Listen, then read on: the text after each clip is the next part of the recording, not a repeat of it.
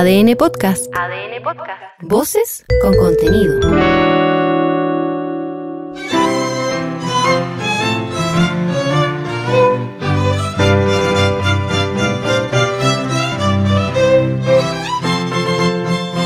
En este podcast escucharás íntegro el texto propuesto por el Consejo Constitucional y el Comité de Expertos para ser sometido a votación ciudadana en diciembre próximo.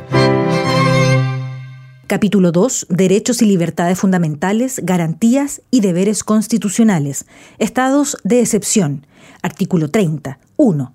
El ejercicio de los derechos y garantías que la Constitución asegura a todas las personas solo puede ser afectado bajo las siguientes situaciones de excepción.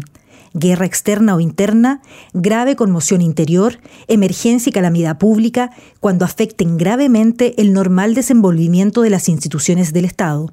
2. Solo podrá restringirse o suspenderse el ejercicio de los derechos y garantías expresamente señalados en los artículos siguientes. Artículo 31. 1. El estado de asamblea en caso de guerra exterior y el estado de sitio en caso de guerra interna, grave conmoción interior o acto terrorista serán declarados por el presidente de la República con acuerdo del Congreso Nacional. La declaración deberá determinar las zonas afectadas por el estado de excepción correspondiente. 2. El Congreso Nacional, dentro del plazo de cinco días contado desde la fecha en que el presidente de la República someta la declaración de estado de asamblea o de sitio a su consideración, deberá pronunciarse aceptando o rechazando la proposición sin que pueda introducirle modificaciones. Si el Congreso no se pronunciara dentro de dicho plazo, se entenderá que aprueba la proposición del presidente. 3. Sin embargo, el presidente de la República podrá aplicar el estado de asamblea o de sitio de inmediato mientras el Congreso Nacional se pronuncia sobre la declaración, pero este último estado solo podrá restringir el ejercicio del derecho de reunión. Las medidas que adopte el presidente de la República en tanto no se reúna el Congreso Nacional podrán ser objeto de revisión por los tribunales de justicia sin que sea aplicable, entre tanto, lo dispuesto en el inciso 1 del artículo 36. 4.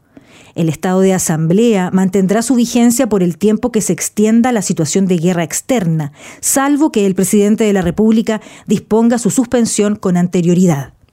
5. El estado de sitio tendrá una vigencia de 15 días, contados desde su declaración. El presidente de la República podrá solicitar su prórroga, para lo cual requerirá el pronunciamiento conforme del Congreso Nacional. En el evento de una tercera prórroga o de las que le sucedan, se requerirá el voto conforme de la mayoría absoluta de los diputados y senadores en ejercicio. 6. Por la declaración del estado de asamblea, el presidente de la República estará facultado para suspender o restringir la libertad personal, el derecho de reunión y la libertad de trabajo. Podrá también restringir el ejercicio del derecho de asociación, interceptar, abrir o registrar documentos y toda clase de comunicaciones, disponer requisiciones de bienes y establecer limitaciones al ejercicio del derecho de propiedad. 7. Por la declaración de estado de sitio, el presidente de la República podrá restringir las libertades de locomoción y arrestar a las personas en sus propias moradas o en lugares que la ley determine y que no sean cárceles ni estén destinados a la detención o prisión de reos comunes. Podrá además suspender o restringir el ejercicio del derecho de reunión. Artículo 32. 1. El estado de catástrofe en caso de calamidad pública lo declarará el presidente de la República determinando las zonas afectadas por la misma. 2.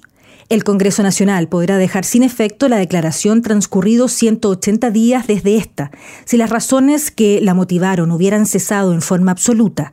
Con todo, en su primera declaración, el presidente de la República solo podrá declarar el estado de catástrofe por un periodo superior a un año con acuerdo del Congreso Nacional.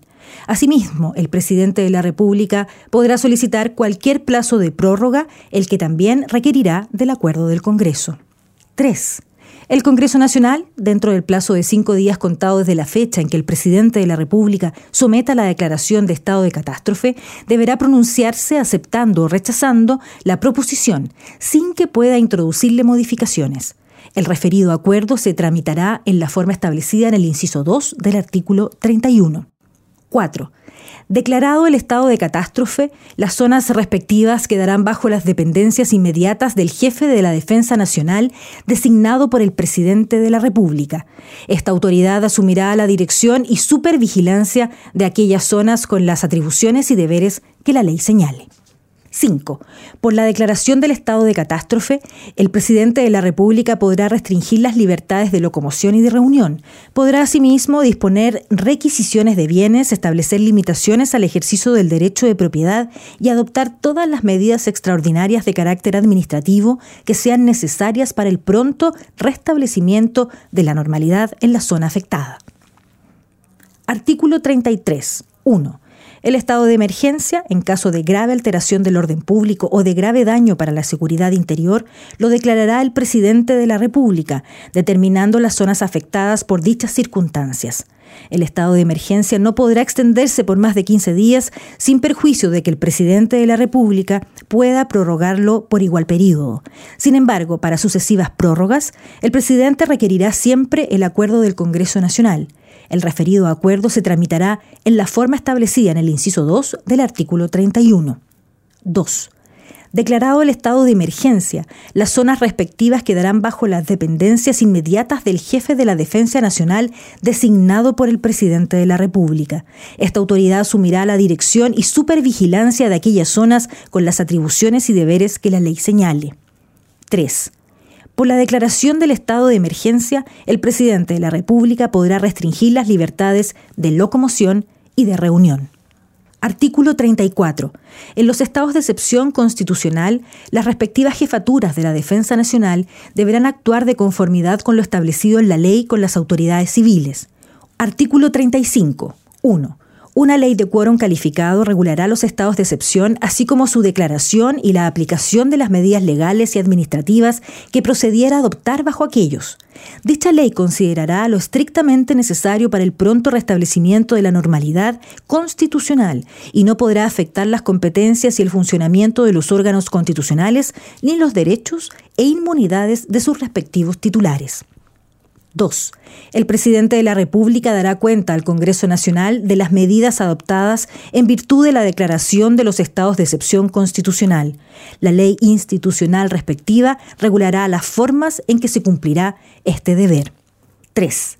Las medidas que se adopten durante los estados de excepción no podrán, bajo ninguna circunstancia, prolongarse más allá de la vigencia de los mismos. 4.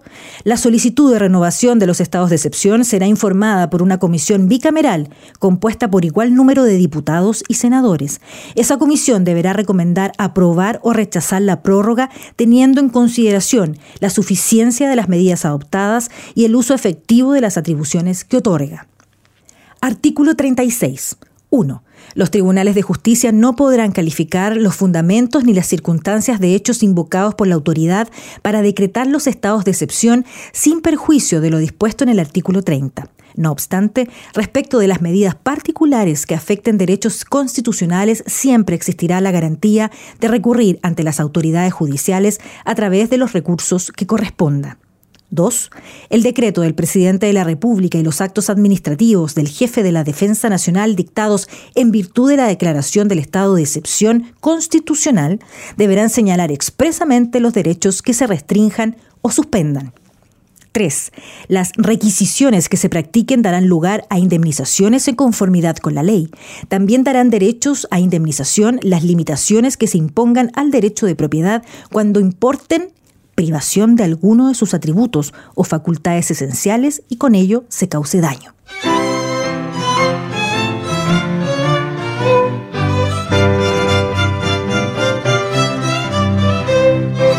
Escucha y comparte el contenido íntegro de la propuesta de nueva constitución desde adn.cl, sección podcast, en podiumpodcast.com o en tu plataforma digital favorita.